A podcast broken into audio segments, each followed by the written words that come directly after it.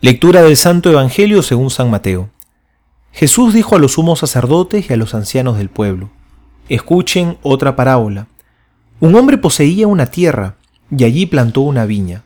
La cercó, cavó un lagar y construyó una torre de vigilancia. Después la arrendó a unos viñadores y se fue al extranjero. Cuando llegó el tiempo de la vendimia, envió a sus servidores para percibir los frutos.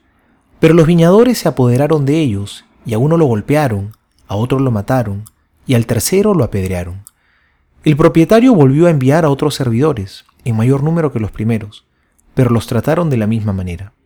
Finalmente, les envió a su propio hijo pensando, respetarán a mi hijo.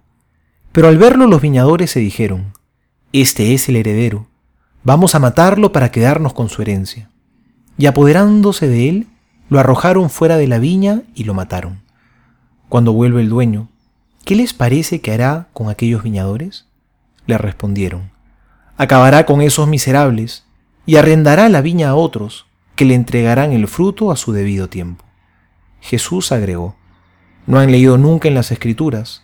La piedra que los constructores rechazaron ha llegado a ser la piedra angular. Esta es la obra del Señor, admirable a nuestros ojos. Por eso les digo que el reino de Dios les será quitado a ustedes para ser entregado a un pueblo que le hará producir sus frutos. Los sumos sacerdotes y los fariseos, al oír estas parábolas, comprendieron que se refería a ellos. Entonces buscaron el modo de detenerlo, pero temían a la multitud que lo consideraba un profeta. Palabra del Señor, gloria a ti, Señor Jesús. No es la primera vez que el Señor usa la figura de la viña. El profeta Isaías en el Antiguo Testamento ya la había tomado para referirse al pueblo de Israel. Con cuánto amor Dios formó a su pueblo y lo cuidó.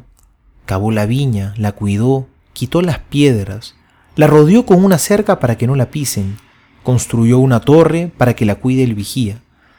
Todo lo que sale de Dios son obras de amor. La viña era la propiedad querida de Dios. Nosotros, los miembros de la iglesia, somos esa viña que hemos recibido todos los amores y cuidados del Señor. Sin embargo, a pesar de todo esto, la viña no dio buenas uvas, sino frutos amargos. ¿Qué más podía hacer ya Dios por su viña? ¿No lo ha hecho ya todo por nosotros? ¿No nos ha confiado también sus dones, sus sacramentos, su misericordia en abundancia? ¿No nos ha enviado también a su Hijo, como hemos escuchado en el Evangelio? ¿Cómo hemos recibido a su Hijo? ¿Con amor? ¿Con gratitud? O más bien a veces con indiferencia y con olvido. ¿Qué más podría hacer ya Dios por nosotros? Estos hombres no solo maltrataron a los primeros enviados del dueño de la viña, sino que además mataron al hijo. En el fondo porque querían apoderarse de la viña. Y es que esa es la vieja tentación de siempre, la misma tentación de Adán hasta nuestros días, ser autónomos de Dios. No necesitamos de Dios, no necesitamos del dueño de la viña, nosotros nos podemos organizar mejor, nosotros podemos solos hacerlo a mi manera, a mis tiempos, según mis planes. Que no venga éste a molestarnos con sus cosas. Nosotros sabemos más que él. Estos fueron los viñadores homicidas, los corruptos. No nos corrompamos nosotros. Necesitamos de Dios.